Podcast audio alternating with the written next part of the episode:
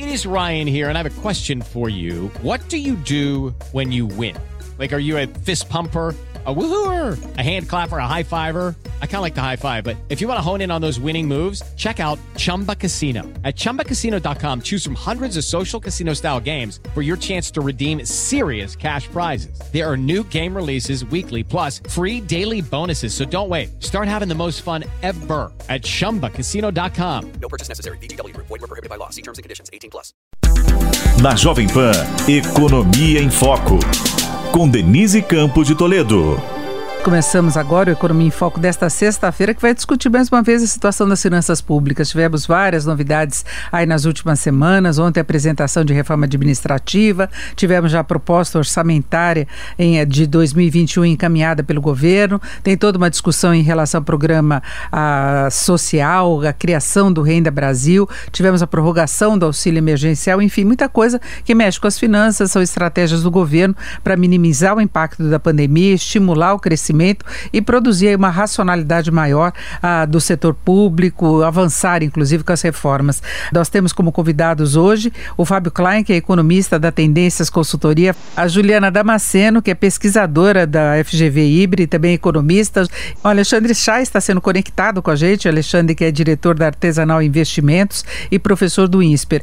Eu começo falando com o Fábio Klein. Fábio, nós tivemos a divulgação da proposta orçamentária, depois a reforma administrativa, e, e houve uma certa acomodação com aquele temor todo que nós tivemos nas semanas anteriores quanto à possibilidade de o governo romper com o compromisso com a responsabilidade fiscal, com o teto de gastos, e ele andou mandando uns recados aí que esse compromisso permanece. Você acha convincente, você acha viável nesse contexto que nós temos hoje?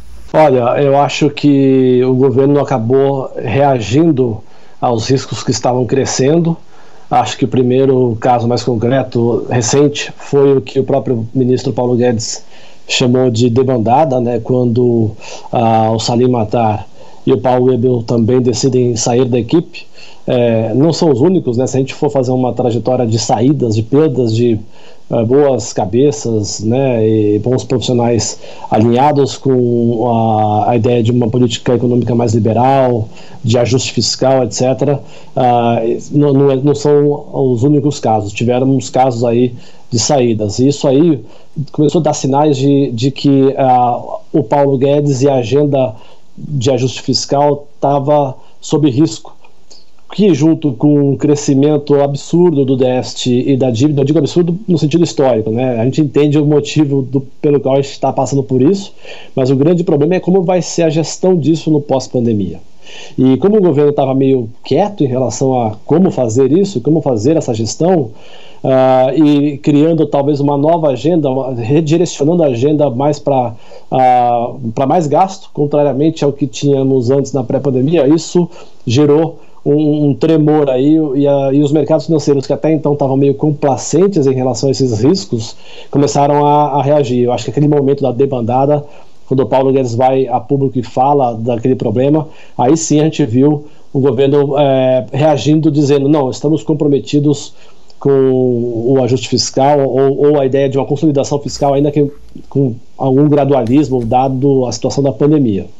Agora, eh, Juliana, como é que você vê essa situação toda que nós temos? Porque ainda está em discussão, por exemplo, a criação do Renda Brasil. O governo já vai aumentar o endividamento, o rombo deste ano com a prorrogação do auxílio emergencial, ainda que ele uh, tenha o valor reduzido pela metade. Uh, tem outros compromissos. Hoje mesmo se falava da dificuldade do governo levar adiante o, a, o Casa Verde e Amarela, que é o novo programa que vai substituir o Minha Casa Minha Vida. Né? E o ministro já começa a reclamar da falta de recursos. Então, tem uma pressão por gastos aí, não é?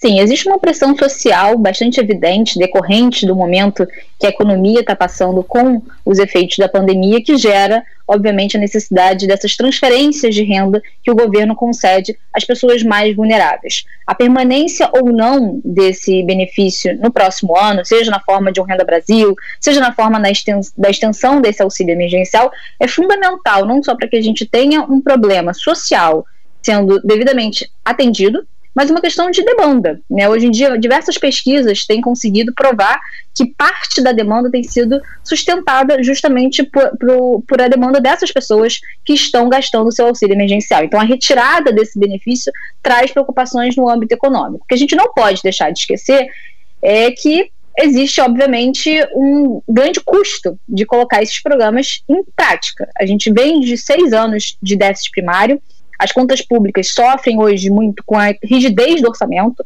um grande volume de despesas obrigatórias sobre o qual a margem de manobra é muito pequena e isso faz com que a gente sacrifique cada vez mais os nossos investimentos. Então a gente precisa entender que existem algumas regras fiscais para serem cumpridas, a principal delas no momento, o teto de gastos, e que novos gastos precisam, obviamente, dentro do orçamento, ser acomodados de forma que a gente, como o Fábio muito bem falou, sinalize que a gente ainda tem compromisso com a solvência do nosso Estado brasileiro, apesar de continuar atendendo a sociedade de forma, obviamente, necessária. Agora, em relação ao orçamento que foi apresentado pelo governo para o ano que vem, a proposta orçamentária, você acha que dá para confiar com tantos pontos em aberto? Porque não houve uma amarra geral. Na verdade, meio que passou o recado que está formalizado o compromisso com o teto de gastos, né, Juliana? Pois é, eles preferiram enviar uma proposta que respeitasse nesse primeiro momento o, é, o, teto de gastos. A gente sabe que a proposta de lei orçamentária, até que ela de fato seja aprovada, ela passa por um processo de discussão e de desidratação natural de qualquer lei, principalmente leis orçamentárias.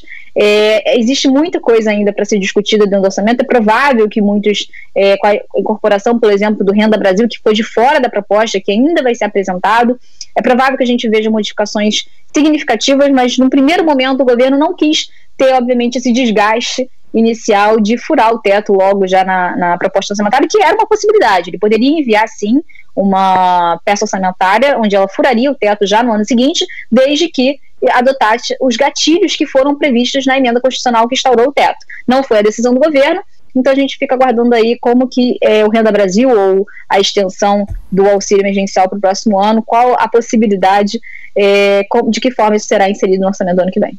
E Fábio, como é que você viu o orçamento do, do próximo ano ah, em, em, várias questões, não é? Porque há uma discussão, inclusive, a possibilidade do governo ter de pedir autorização para determinadas despesas obrigatórias, não é? Ele acabou não produzindo desequilíbrios, por exemplo, destinando mais para recursos, ah, para saúde, para segurança, ah, do que para educação, como se pensava, mas está muito apertado, não é? E o grande drama é exatamente os próximos passos, né? Então o governo cumpriu o prazo de 31 de agosto, lembrando que essa proposta de lei orçamentária foi enviada sem ter tido a lei de diretrizes orçamentárias também aprovada, que é que daria as diretrizes, inclusive de metas fiscais, uh, e o governo deixou de fora o grande é, protagonista do próximo ano, que é o Renda Brasil. Né, e ele, dentre as medidas de combate atualmente uh, contra a pandemia e seus efeitos econômicos, ela é de maior magnitude.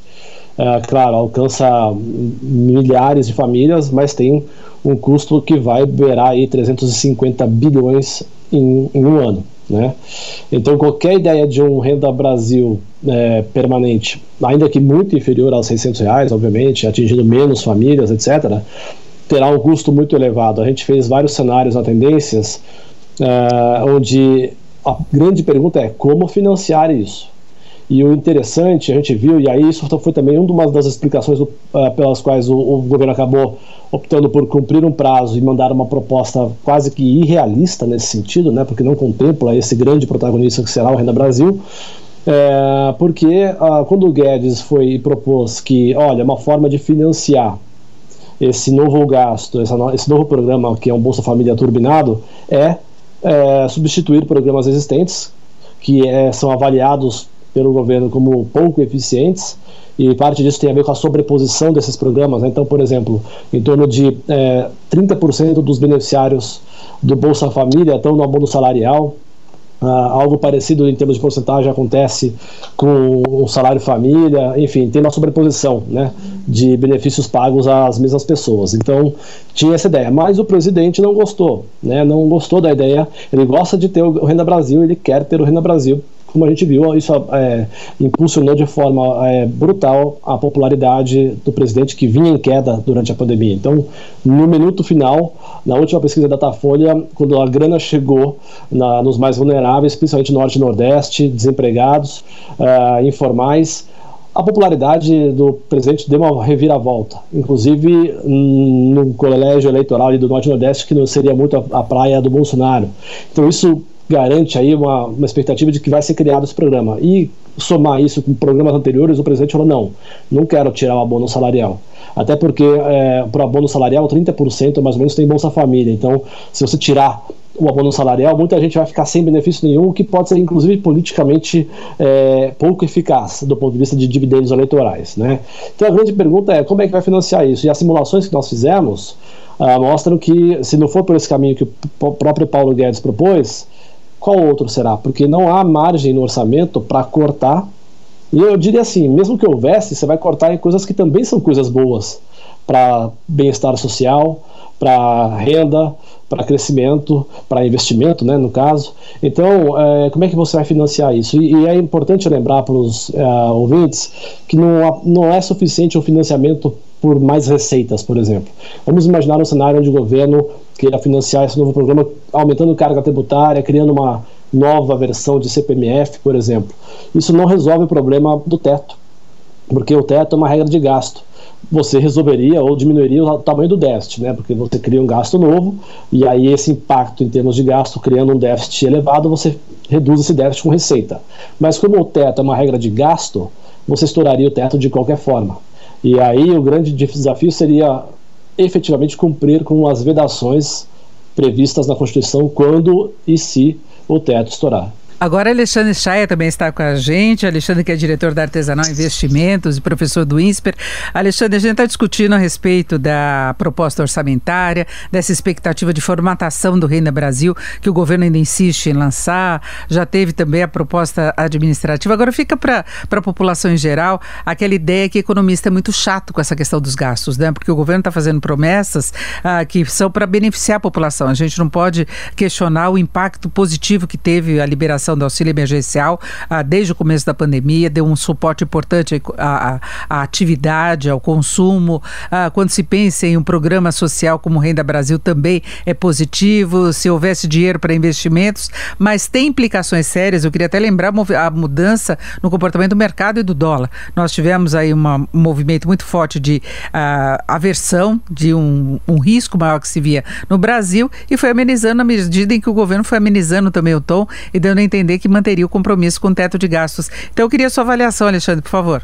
É, eu concordo com isso. Eu até estava ouvindo o anterior falando sobre o problema onde vinha os recursos e o problema todo do governo é esse. Ele quer fazer as benesses que vão trazer benefícios eleitorais e que também ajuda a economia nesse momento de crise. A gente está realmente num, numa situação onde a, a perda de emprego até é, foi grande, perda de renda para a população, e se não fosse esse, esse plano de auxílio que teve nesses últimos meses, realmente a economia ia afundar. Então o governo quer manter isso. Só que qual é o problema? Qual é o outro lado da moeda, exatamente o que você estava falando? Que os economistas são chatos, todo mundo critica, que ninguém podia estar ajudando.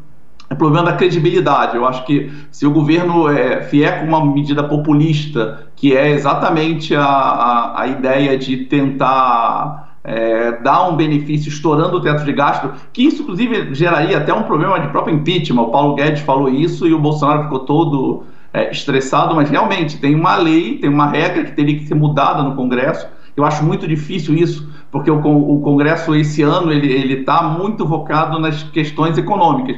E ele sabe que uma mudança, um estouro, uma retirada do teto de gasto vai criar uma perda total de credibilidade do Brasil. Então ele colocou o teto para dar credibilidade, a retirada do teto vai ser muito pior do que ter colocado. Se você tivesse não colocado o teto de gasto, tivesse estourado, você ia perder a credibilidade. Mas se você tira ele agora, o, o, o mercado internacional vai ver o Brasil como um potencial caloteiro. Falou, não, esse cara não vai ter condição de pagar e está indo para um lado populista, parecido com os outros governos populistas que existem.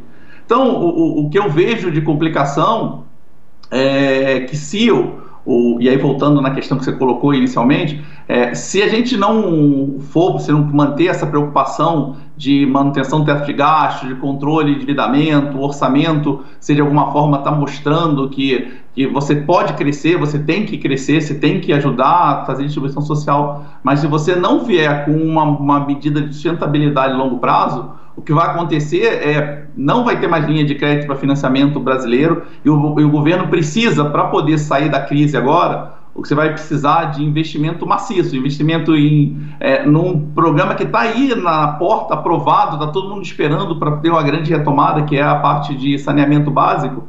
Saneamento básico ele é um investimento maciço que vai ter que vir de dinheiro de fora, de investidor estrangeiro, de dinheiro de recursos captados fora do Brasil. Se o Brasil perde essa, essa esse selo de que existe um, uma uma visão de longo prazo, que o governo realmente consegue lá no longo prazo pagar suas dívidas e se manter é, solvente, é, você não vai ter financiamento, aí o que vai acontecer de, na prática é o governo vai ter que ajudar a população e você vai ter perda de emprego, senão você vai entrar cada vez mais no, no, numa saída de investidores, os próprios investidores nacionais vão começar a ficar mais receosos, como aconteceu ali no final do governo da Dilma, em fazer investimento, suspensão de plano de fábrica, tudo isso que as pessoas acham que é, um, é, uma discussão econômica, mas isso mexe com o empresário. O empresário não gosta de incerteza. Então eu acho que tem que tomar um cuidado grande, apesar do governo querer fazer isso, ele pode gerar, pode dar um tiro no pé, porque vai aumentar o desemprego e aí para a popularidade do governo,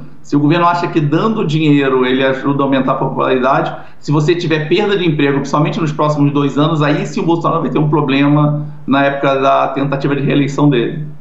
Agora, Juliana, voltando à questão, por exemplo, do auxílio emergencial, que pode ser substituído depois por um Bolsa Família. Ah, com a mudança toda que vai viabilizar o Renda Brasil, ah, isso tudo virou também uma certa armadilha, não é, por governo, porque ele cortar teria impacto na popularidade, mas teria impacto também sobre a atividade. Se de repente acaba com o auxílio emergencial, você segue com o Bolsa Família, o valor é bem menor do que esse valor, inclusive os 300 reais que estão sendo pagos agora, né? Sim, a gente já tem inclusive algumas pesquisas mostrando o impacto desse aumento de popularidade que está muito associado a essas transferências de renda, principalmente o auxílio emergencial pago aos mais vulneráveis e a outros programas também.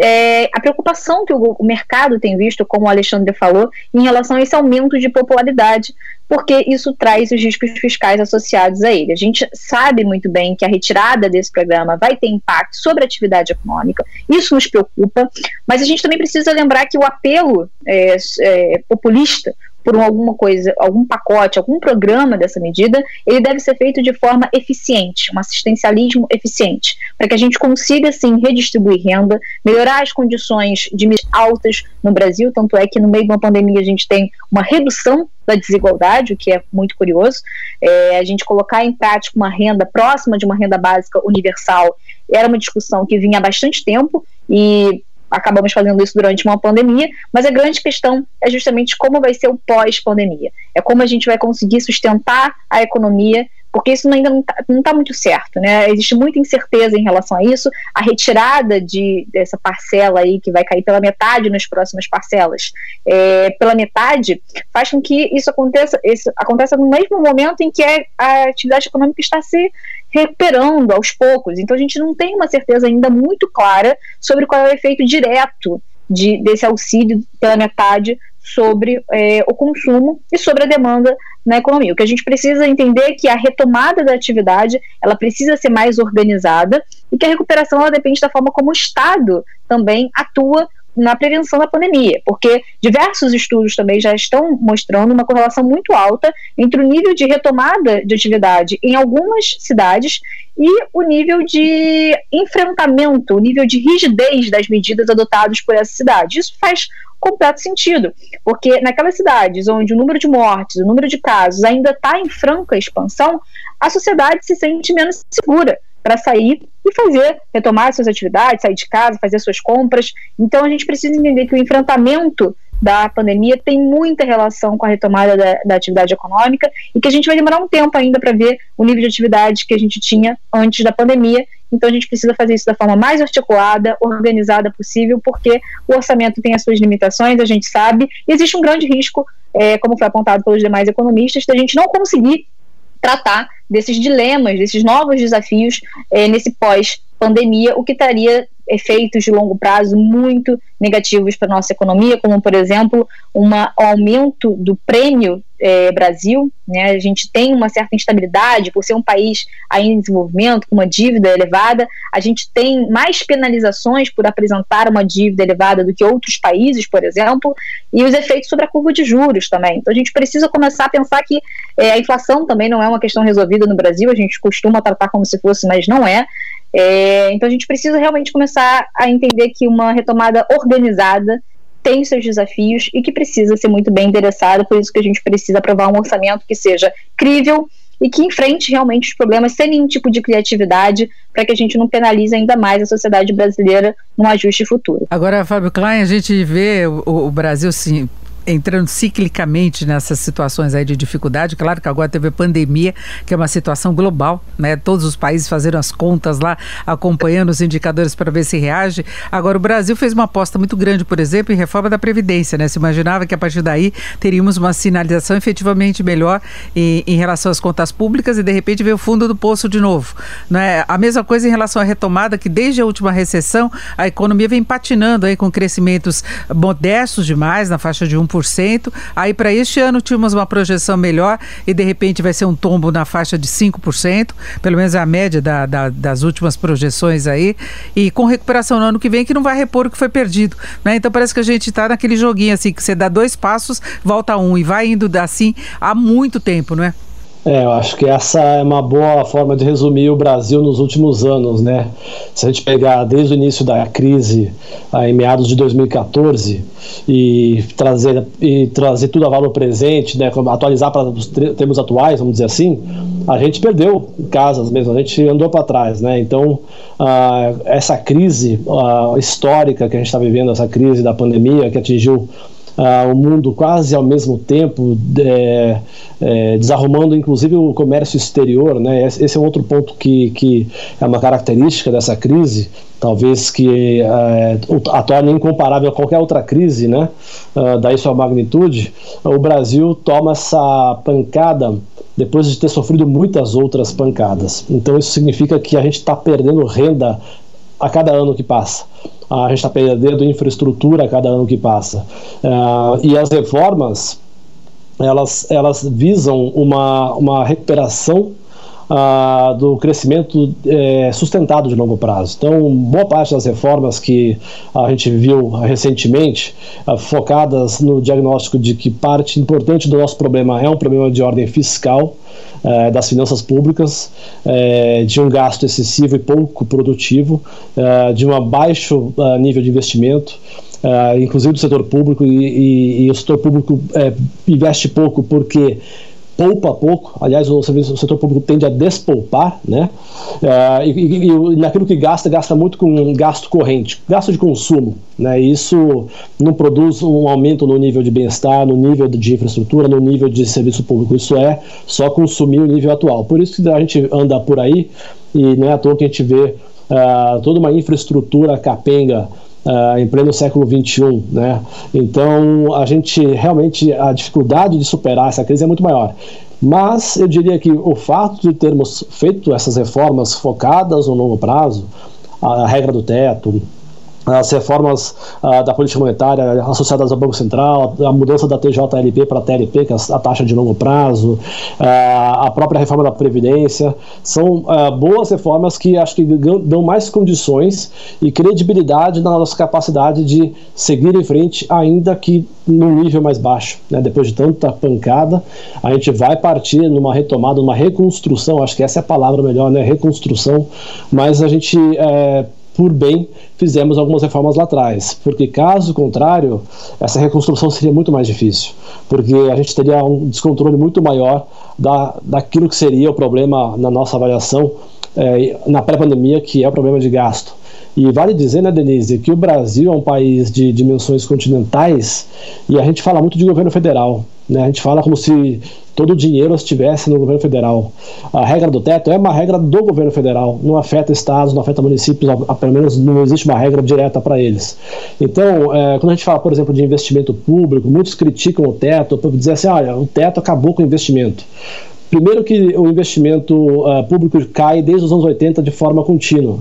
Você pegar uma curva que o IBGE faz desde os anos 50, ela cresce até os anos 70 e pouco, depois cai de forma contínua lá no governo Dilma 2, desculpa, do Dilma 1, final do Lula 2, Dilma 1, há uma trajetória de de aumento do investimento, claro, com muita desoneração, com muito subsídio, com muito gasto público, inclusive de estatais, pré-sal, e o crescimento não veio de uma magnitude tão adequada, né? Ok. Uh, aí vem o teto. O teto afeta o governo federal, mas o governo federal responde por 20% dos investimentos públicos no Brasil. Os outros 80% é Estado, município e estatais. Então, é importante também trazer essa outra dimensão desses outros entes públicos que têm um papel fundamental, não apenas no investimento, mas também ah, no gasto, na produção de políticas públicas e serviços públicos, que a saúde desses entes também é fundamental a ser analisada. Né? Então, eu vou dar um exemplo aqui da pandemia. A gente achou, lá na tendência, a gente faz uma análise dos estados, dos municípios, a gente achou que a pandemia ia ser um desastre é, gigantesco também para estados e municípios. E não foi tanto. E, e parte disso tem a ver com o auxílio federal é, para os estados e municípios que em muitos casos, está sendo superior à, à, perda de ICMS ou até mesmo aos anos de dois, ao ano de 2019, no mesmo período. Ou seja, de forma similar ao que está acontecendo com o auxílio emergencial para os mais vulneráveis, cujo valor médio pago por domicílio é de 880 reais, que significa até às vezes um incremento de renda no momento de crise é, histórica. Então, é, os estados acabaram, em alguns casos, tendo esse efeito também. Estão tendo ali um apoio federal importante. Agora, é importante lembrar que todo esse apoio federal, nós vivemos numa união. Né? Essa união, que a gente chama de união, é o Brasil inteiro entrando em socorro. E isso gera dívida. Quando, a gente, quando o governo federal se endivida, quando o tesouro se endivida, é o Brasil inteiro se endividando eu, você, os ouvintes, as empresas e os não residentes, os que investem no país, né, que estão saindo fora, inclusive, estão saindo de forma contínua há alguns anos. Por quê? Porque o risco está aumentando. Então não é uma saída fácil. É claro que a gente entende a necessidade de dar apoio no curto prazo, eu acho que é fundamental, ninguém, acho que é um consenso, ninguém discute isso. Isso tem sido, uh, tem evitado uma perda pior, uma, uma queda pior em termos uh, de renda das pessoas, das empresas, dos estados, dos municípios, uh, mas o longo prazo já está batendo na porta e não temos uma resposta clara de como é que a gente vai lidar com o pós-pandemia. Esse é o principal desafio brasileiro. É, e Fábio se coloca, inclusive, é, a, o orçamento de guerra agora, situação de calamidade, isso permite flexibilização, então está fechado nesse ano. Agora, o que fica de herança para os próximos anos é exatamente a dívida que você citou, né? É, então assim, o Brasil, isso é importante também. É sempre bom a gente comparar um pouco o Brasil com outros países para a gente se situar. Né? Uh, o Brasil é um país de renda média, relevante do ponto de vista do seu tamanho, uh, mas uh, um país, na avaliação risco-retorno, não é um país muito bom. A gente, não é à toa que nossa moeda é, sempre é das que mais se desvaloriza, ou até às vezes na recuperação mais se valoriza, ela é, é muito volátil. Isso tem a ver com a, a, volatilidade da nossa economia, a volatilidade do nosso modelo econômico, a, os problemas fiscais e assim por diante. Né? Então, o, a, o Brasil é um país arriscado. Né? Ah, e a gente já era um país que, em comparação aos emergentes relevantes, quando eu falo relevantes, eu estou falando dos emergentes de, de, maior peso, né? a gente já tinha uma dívida acima da, da, dessa média já desde 2007. Desde 2007. Aí entra a crise fiscal em 2014, a nossa dívida aumenta mais ainda do que os países é, relevantes. E na pós-pandemia a gente vai sair com uma crise maior ainda. Por quê também? Porque o Brasil tem feito um trabalho de combate à pandemia, tanto do ponto de vista fiscal quanto do ponto de vista monetário, cujo valor é acima da média mundial. Só do ponto de vista fiscal, por exemplo, o Brasil está gastando, é, em termos de, é, não apenas gasto, mas receitas, ou seja, medidas de impacto fiscal de, de 10% do PIB. A gente está falando de é, 700 bilhões. É, não, é na, não, é pouca coisa. Tanto que no orçamento, como vocês viram, um orçamento irreal, porque não contempla gasto adicional nenhum no pós-pandemia.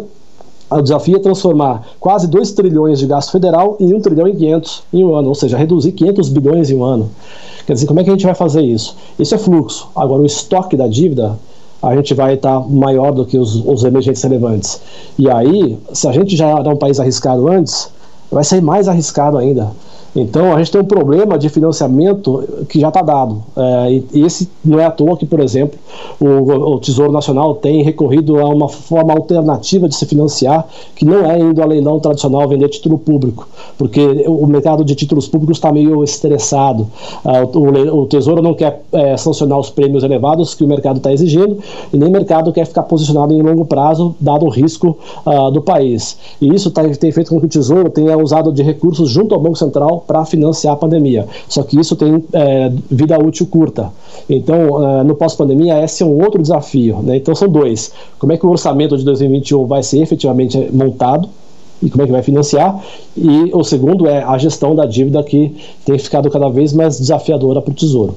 Agora eu queria a avaliação do Alexandre Chay em relação a essa situação, porque muita gente considera que é possível o Brasil continuar gastando, porque o mundo todo está fazendo isso. Então nós estamos vendo discussão sobre o um novo pacote de auxílio nos Estados Unidos, a Europa já definiu o mega pacote, nos Estados Unidos, inclusive, o Federal Reserve assumiu uma nova política monetária e focada na retomada do crescimento, assim, se voltar a uma situação de pleno emprego. China também tem alcançado bons resultados com muita interferência do governo. O Brasil se coloca numa situação diferente pelas possíveis consequências e pelo histórico que tem, não é, uh, Alexandre? Não, são duas situações, Denise. Na verdade, o que aconteceu, o mundo inteiro está gastando. Por isso que o. Vamos até voltar um ponto que você colocou anterior, que é das reformas, eu até queria até complementar isso dizer, as reformas, a gente achava que com as reformas o Brasil ia conseguir decolar, e é verdade, todo mundo tinha essa expectativa. Só que, por um outro lado, a gente podia estar olhando isso daquela ideia de meio copo cheio, meio copo vazio. Se eu não tivesse feito a reforma, provavelmente eu não tinha conseguido fazer esse aumento de gasto que o Fábio falou de, na faixa aí de 10% do PIB, é, de você conseguir gastar recursos é, sem ter aí uma crise, uma saída, a gente teve saída de capital, a gente está tendo, mas essa saída não tem, ela não está relacionada com esse gasto excessivo, e sim com a forma como o governo está conduzindo as suas políticas. Mas se eu tivesse, não tivesse feito a reforma, eu, provavelmente eu estaria numa situação muito pior. E aí a discussão que o mundo está tendo, e aí o Brasil se, se insere nessa pandemia, é, todo mundo está gastando, é verdade, eu acho que o, o ninguém colocou em, em, em xeque esse, esse, modelo de gasto, de transferência unilateral que o governo fez para a população mais necessitada, as pessoas perderam emprego. É, qual é a diferença, por que, que o Brasil está sofrendo mais que os outros países e ele não pode gastar como os outros países, principalmente os países Estados Unidos, Europa, Japão, é, é, ele, primeiro, ele é um país que ele não é um país desenvolvido, então ele necessita de capital estrangeiro, ele tem que criar um grau de confiança maior na economia. O, o Brasil ele, ele teve é, durante muitos anos é, diversos é, planos econômicos, existe uma incerteza sobre a, a longevidade dos planos no Brasil, a manutenção da, da, política econômica, e tudo isso gera, é um histórico, a, a própria Juliana levantou, a inflação não está sob controle. Então, realmente, o Brasil tem esse lado negativo, e um outro lado que é importante, e porque os outros países em desenvolvimento conseguiram se endividar sem ter essa crise toda, é que a gente já estava numa situação complicada. O, o, Brasil, desde 2014, desde ali do, do, do, finalzinho do primeiro mandato da, da Dilma, ele já está num processo de deterioração econômica. A gente não conseguiu nunca mais voltar a ter um crescimento sustentável. Nosso crescimento foi, foi muito, muito fraco, menos de 1%. A gente não conseguiu recuperar ainda o que a gente perdeu na recessão que a Dilma criou.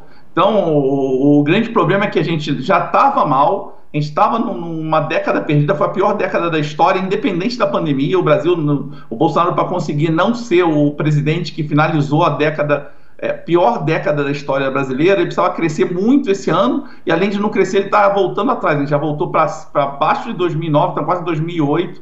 Então, o, o, problema do Brasil é esse. Por que, que a gente não pode gastar? Porque a gente tem que ser um pouco mais é, parcimonioso no processo de gasto. Porque a gente já estava mal e as pessoas já sabem que a gente tem um histórico ruim, a gente tem um, um, um, modelo de interferência pública na economia muito grande, então o investidor, quando vem para o Brasil, ele sente um grau de incerteza não só pela política do governo, sobre o excesso de gasto do governo, mas o próprio processo econômico no Brasil é muito complexo, as pessoas não têm certeza se as regras vão se manter. É, o próprio Bolsonaro hoje falando não, que a decisão sobre o 5G eu vou tomar o investidor que pensa, ah, vou fazer um investimento na telefonia no Brasil ou vou entrar na internet, vai que amanhã o governo desfaça o poder das agências e vai e fala: não, agora eu não quero mais é, brincar de agência reguladora. Então existe essa incerteza. Então, o Brasil tem um problema de credibilidade sobre manutenção da estabilidade econômica,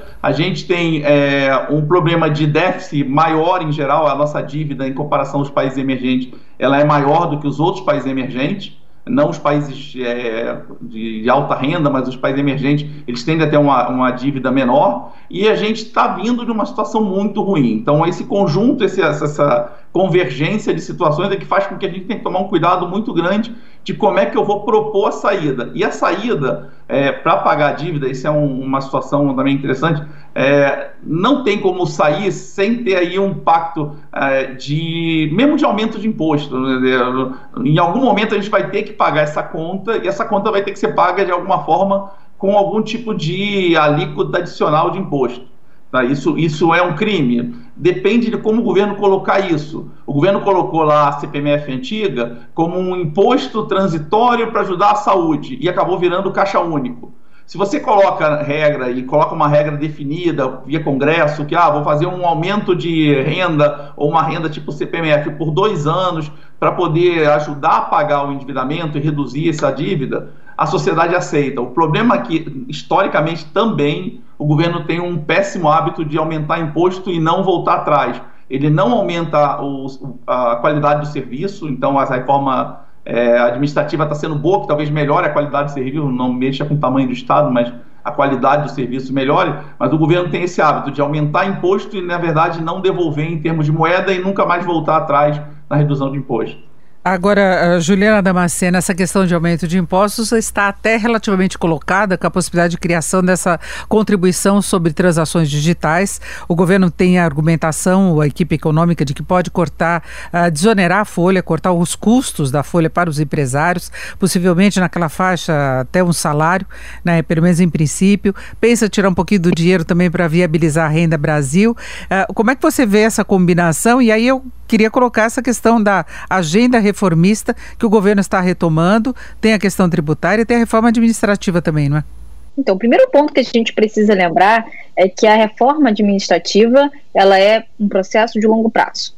Ela é realmente muito necessária. A gente, ao longo do tempo, foi desenvolvendo inúmeras distorções que não fazem o menor sentido é, nas carreiras públicas é, inúmeros benefícios que foram concedidos de forma é, bastante ampla, como por exemplo a estabilidade restrita, mas a gente precisa entender também que a proposta que foi apresentada ontem, embora ela tenha conceitos que são muito positivos, como por exemplo essa questão da estabilidade, como por exemplo não permitir férias superiores a 30 dias, a questão da aposentadoria compulsória para aquelas pessoas que cometem algum, time, algum crime de impobridade acabam sendo afastadas, o que é na verdade um absurdo que não tem nenhum é, comparativo com outro país, a gente precisa entender que essas coisas precisam realmente ser modificadas, mas a proposta que foi apresentada ontem é bastante limitada. Ela é limitada porque ela considera servidores futuros, ou seja, uma, toda uma sociedade é, atual que vai continuar vivendo com as distorções geradas hoje em dia pelo serviço público. É, e existe também a grande questão de que ela não abrange uma enorme elite que existe hoje em dia dentro do serviço público, a questão do judiciário.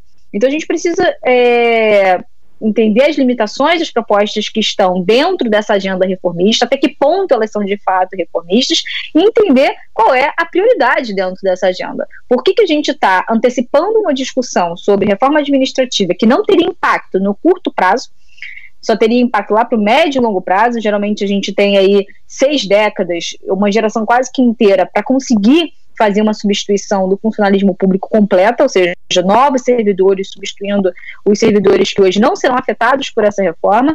E por que, que a gente coloca ela na frente da reforma tributária, por exemplo? Que essa é, na verdade, a discussão que está tendo agora. Um possível é, esquecimento da reforma tributária por conta dessa reforma administrativa. Reforma administrativa, como já foi comentado aqui, ela é extremamente importante do ponto de vista estratégico e do ponto de vista também econômico e social. Uma reforma, uma reforma tributária que consiga rever todas as distorções que a gente tem, principalmente em termos de cumulatividade, o mundo inteiro adota um imposto sobre o valor agregado, ou seja, aquele que não incide em todas as etapas e vai se acumulando. É, um imposto como esse, que uma diminuição da complexidade, da regressividade, que é quando as pessoas de menor renda pagam proporcionalmente mais impostos, tudo isso é muito importante da gente corrigir e pode realmente ajudar a gente nessa recuperação pós-pandemia, diminuindo a complexidade, diminuindo o custo Brasil que a gente tem, aumentando a competitividade do nosso produto. É, a gente estava falando aqui sobre as dificuldades de financiamento do governo. Realmente, a demanda externa vai assumir um papel cada vez mais importante na economia brasileira. Então, a gente precisa realmente entender quais são as prioridades é, da economia brasileira, da sociedade brasileira, e fazendo um comentário especificamente em relação à CPMF, é bastante curioso, como você falou, que essa agenda reformista é, apareça, e junto com ela vem a CPMF, que é um tributo completamente velho, é, completamente obsoleto, ultrapassado, que não incidiria, segundo declarações recentes da equipe econômica, apenas sobre as transações digitais. A gente tem toda uma discussão ao redor do mundo sobre como que os marketplaces são tributados ou não. No próprio Brasil, a gente tem inúmeras complexidades em relação a isso. É, cada estado tem uma determinada definição do que é a responsabilidade do marketplace, se aquele intermediário ali que faz é, o papel realmente de uma plataforma de venda, é ele o responsável por cobrar o tributo ou é o vendedor é, original? Qual é o fato gerador? Tudo isso ainda é muito é, discutido no Brasil e realmente a gente deveria caminhar na direção de estabelecer regras mais claras é, para esse tipo de transação. Digital que vem, obviamente, se acelerando, principalmente por conta da questão da pandemia. O que a gente não pode é tentar modernizar o nosso sistema tributário através de um um imposto velho, seria completamente incoerente. Então a gente sabe que a CPMF não deu certo, o Alexandre falou justamente a questão de originalmente ela ter sido criada para ter seus recursos destinados à área da saúde, acabou, é, na verdade, ela não só foi destinada para outras áreas, como por exemplo a Previdência, como na verdade ela não se somou ao orçamento da saúde muito do dinheiro que era originalmente destinado para a saúde acabou indo para outros gastos, sendo, na verdade, quase que desviados dentro do orçamento. Então, a gente precisa entender que isso precisa ser regulamentado de forma muito correta, de forma muito cautelosa, para que a gente não veja essas brechas acontecendo dentro da, do processo orçamentário e que também que a gente não veja o custo caindo mais sobre o bolso daqueles que menos têm condição de arcar com os tributos. A gente sabe que no passado a CPMF, apesar de ela ser um imposto que arrecada muito, arrecada fácil, que evita a sonegação, é, porque ela transaciona dentro ali do sistema bancário, então é mais difícil realmente de você sonegar, mas a gente sabe que no passado ela gerou uma certa desintermediação financeira, isso fez com que várias pessoas é, a erosão, a base né, de, de, de, contribuição acabasse se erodindo, muitas pessoas fugiram para o dinheiro vivo, os grandes é, é, clientes de bancos financeiros acabaram recebendo propostas mais vantajosas nas suas grandes movimentações financeiras. Hoje em dia a gente tem Bitcoin, hoje em dia a gente tem criptomoedas, a gente tem inúmeras, a gente tem a possibilidade de criar no celular uma conta no exterior. Então, existem hoje em dia muitos outros desafios que precisam ser superados antes da gente pensar numa CPMF nos modelos é, de antes, que é, na verdade, o que a equipe econômica tem cada vez mais é, indicado que aconteceria. Nada de um tributo digital super revolucionário e moderno. É, exatamente. Talvez eles coloquem aí como transação sobre uma contribuição sobre transação digital para dar ideia dessa modernidade, né, Juliana? Mas a verdade a gente sabe que não vai ser exatamente sobre transação digital. O ministro Paulo Guedes já falou, inclusive, dos novos meios de pagamento que devem começar a valer neste ano. Então, de repente, aquele pagamento celular a celular já haveria, sem que, que passasse pela intermediação direta da, da retenção da contribuição pelos bancos. Enfim, eles querem dar uma, uma aparência de modernidade no imposto que veio lá do passado para reforçar o caixa, né? Sim, claro. É muito importante que a gente entenda que qualquer tipo de tentativa de modernização precisa ser muito bem regulamentada e precisa, obviamente, se basear nos exemplos dos países lá fora que já têm andado muito com essa discussão. A CPMF, como eu disse, ela tem inúmeras distorções e é bastante curioso que no mesmo tempo em que o governo apresenta uma proposta que tem como principal objetivo a simplificação do sistema tributário, acabe é, propondo ao mesmo tempo a CPMF. Essas duas coisas não conversam entre elas. A gente acaba tendo, é, tendendo né, a pensar que, na verdade, a solução da CPMF ela vem muito em linha com os demais ajustes fiscais que foram feitos no passado, sempre priorizando a questão da receita. E a gente lembra que em breve a gente estará em época eleitoral, com grande necessidade de recursos e que, como o Alexandre disse, é bastante razoável que no longo prazo a gente acabe vendo um aumento de carga tributária. Então, essa solução via CPMF, ela parece servir a um objetivo bastante específico, que não é a questão da modernização do sistema tributário sob transações digitais. Segundo declarações, não parece até então ser de fato tão nova assim. E aí, Fábio Klein, como é que você vê essa agenda reformista sendo retomada agora?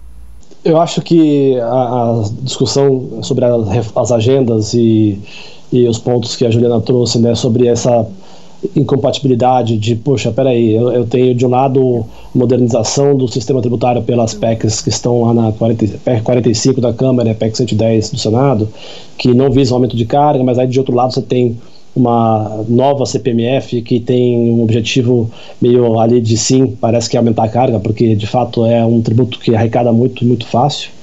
É, eu acho que isso mostra como que esse governo vem se caracterizando, eu acho que não é de agora, com uma confusão em relação às suas prioridades de agenda. É, mesmo na pré-pandemia, a gente via ah, algumas dificuldades. Eu vou dar um exemplo: a própria reforma tributária. Quanto tempo o governo federal demorou para trazer a sua proposta de reforma tributária? Né, a gente esperou o primeiro ano de governo inteiro. Claro que naquele momento o foco maior era aprovar a Previdência, mas lembrando, isso aí já foi uma onda herdada do governo Temer.